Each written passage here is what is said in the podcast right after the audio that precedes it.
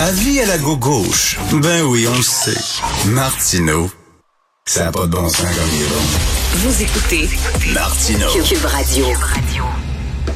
Alors, euh, euh, euh, on a annoncé hier la ville gagnante du prix de la meilleure eau du Québec. C'est la ville de Windsor qui a exceptionnellement raflé deux prix, soit ceux du jury et ceux du public. C'est la meilleure eau. Là, ça veut dire, de l'eau, c'est de l'eau, Christy. Qu'est-ce que c'est la différence entre l'eau de Terrebonne, l'eau de Verdun, l'eau de Montréal et l'eau du Saguenay? C'est de l'eau. On va en parler avec M. Mathieu Lanneville, PDG du réseau Environnement. Bonjour, M. Lanneville. Bonjour, M. Martineau. Quelle est la différence entre l'eau de Windsor et l'eau de Montréal et l'eau de Trois-Rivières, par exemple? Une excellente question. Alors, on va regarder des critères comme la couleur, l'odeur, le goût. Alors, avec nous, on avait même euh, sur le jury un œnologue euh, du domaine du vin, justement, qui euh, nous, guidait aussi dans cette, cette comparaison-là. Alors, il y a vraiment des grandes distinctions qu'on peut retrouver et c'est Windsor, justement, sur ces trois critères-là, a vraiment très bien performé. OK, c'est quoi? C'est, c'est, il y, a y a de l'eau des fois qu'on boit de l'eau puis c'est rêche un peu, ça gratte, ça gratte un peu la gorge. Puis il y a de l'eau des fois c'est un peu plus rond en bouche. Mais moi, vous savez, je suis déjà allé dans un restaurant et il y avait un sommelier d'eau. J'en revenais pas, puis il y avait une carte des eaux, puis il nous disait quelle eau vous voulez boire avec votre steak et tout ça. C'était particulier, mais il y a des différences entre les eaux.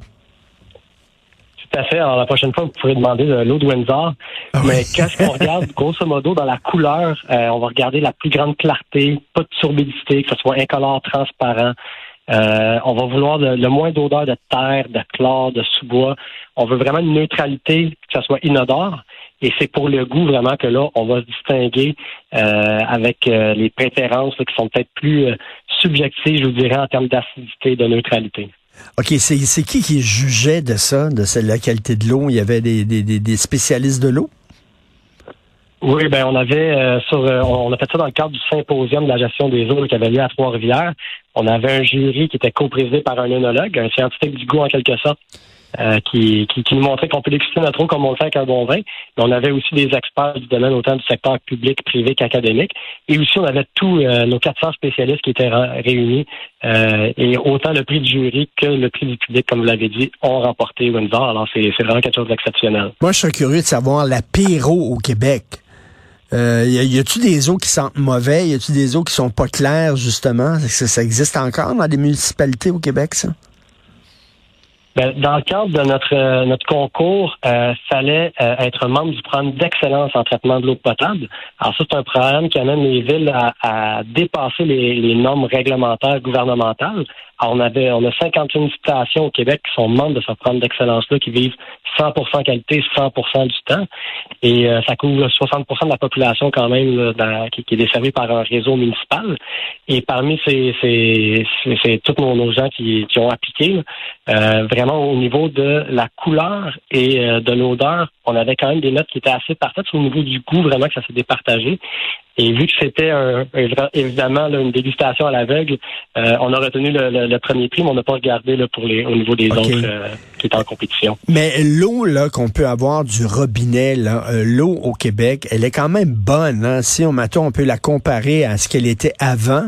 Peut-être qu'avant, elle avait peut-être un goût bizarre, un goût de métal ou je sais pas trop quoi, mais mais quand je vois des gens qui achètent des bouteilles d'eau, on dit ben coudon, prenez de l'eau du robinet, là, elle est aussi bonne que, que l'eau que vous pouvez acheter en bouteille? Et eh oui, on a même des embouteilleurs qui prélèvent directement leur eau de nos réseaux municipaux. Alors, c'est pour dire comment notre eau municipale, elle est bonne. Et évidemment, notre empreinte écologique va être beaucoup plus ferme, autant en termes de transport que d'emballage avec de l'eau municipale. Alors, euh, faut, faut aller de l'avant, faut valoriser notre eau municipale parce qu'une recherche collective, c'est 190 euh, milliards que ça représente quand même au Québec, toutes nos infrastructures municipales. Alors, ça nous montre que euh, c'est important aussi d'investir adéquatement dans nos infrastructures pour garantir ce service qui est essentiel autant pour nos générations actuelles que futures. Euh, vous êtes le PDG du réseau environnement. Est-ce que vous le voyez, vous, qu'il y a un changement dans la population, que les gens euh, boivent davantage de l'eau du robinet qu'avant? Euh, on le voit beaucoup pour un, aspect écologique aussi. On a des belles initiatives au Québec qui existent comme Rempli Vert ou Blue Water, d'ailleurs sur lesquelles on collabore, permettent de remplir nos bouteilles d'eau dans les commerces participants. Alors, de plus en plus, on, voit des initiatives comme ça où est-ce qu'on se dit, ben, ça, ça fait pas de sens de dire on emballe notre eau, on prend une bouteille, on, on la on produit du, de l'emballage, puis après ça, faut le recycler. Puis en termes de transport aussi, il y a des, des GES, etc., qui sont sont qui sont très élevés. Alors ça fait beaucoup de sens. Puis oui, on voit une différence de plus en plus. Autant qu'on le voyait dans l'énergie, plus dans le passé, mais au niveau de l'efficacité hydrique, on le voit de plus en plus. Parce qu'avant, on snobait l'eau du robinet. Hein. On disait, ben non, hein, on prend de l'eau de bouteille, c'est vraiment meilleur que l'eau du robinet. Parce que l'eau du robinet, justement, était rêche, était un peu métallique et tout ça. Euh, est-ce que c'était euh, un préjugé qu'on avait ou effectivement le goût de l'eau a changé avec le temps euh, au Québec? Mais le, goût de l'eau, évidemment, a changé parce que nos normes aussi s'en viennent de plus en plus euh, contraignantes. On a des, des, des, normes de plus en plus élevées et nos technologies aussi nous permettent d'atteindre des nouveaux sommets, évidemment, qu'on n'avait pas il y a 40 ans. Euh, tu on parle de l'eau potable, mais si on se rappelle, euh, dans les, avant les années 80, on ne traitait même pas nos eaux usées. Alors, c'est pour vous dire quand même le chemin euh, qu'on a fait en termes de technologie de l'eau, autant en eau potable qu'en eau usée. on en a fait, mais évidemment, faut continuer d'investir adéquatement pour qu'on puisse assurer euh, notre notre maintien actif parce qu'on a quand même un déficit de l'ordre de 35 milliards de dollars au Québec dans nos infrastructures en eau. Alors, faut adresser aussi euh, cet enjeu-là en, en, investissant euh, les sommes nécessaires.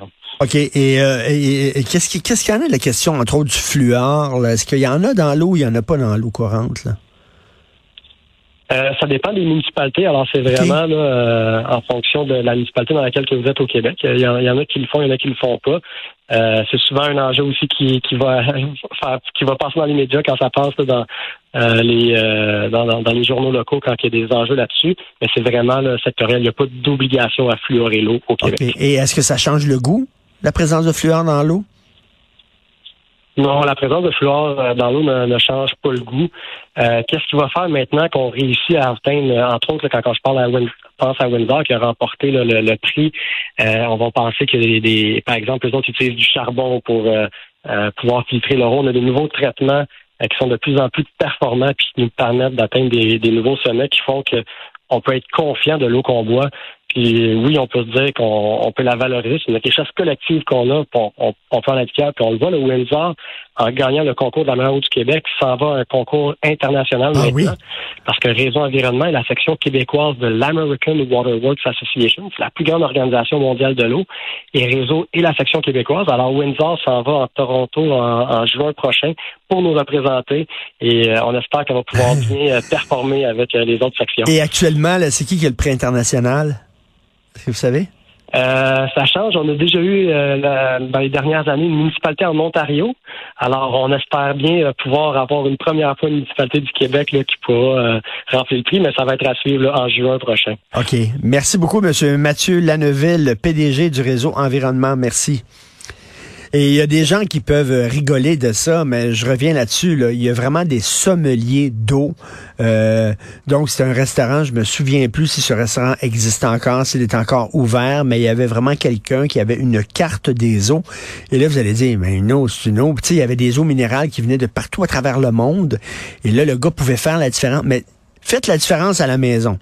Prenez de l'eau badois puis du Perrier. OK, ces deux eaux minérales, je m'excuse, il y a une différence. Moi, je préfère la Badois. Je trouve que les bulles sont plus petites, c'est moins rêche, ça arrache moins dans la gorge. Je trouve que la Perrier est comme...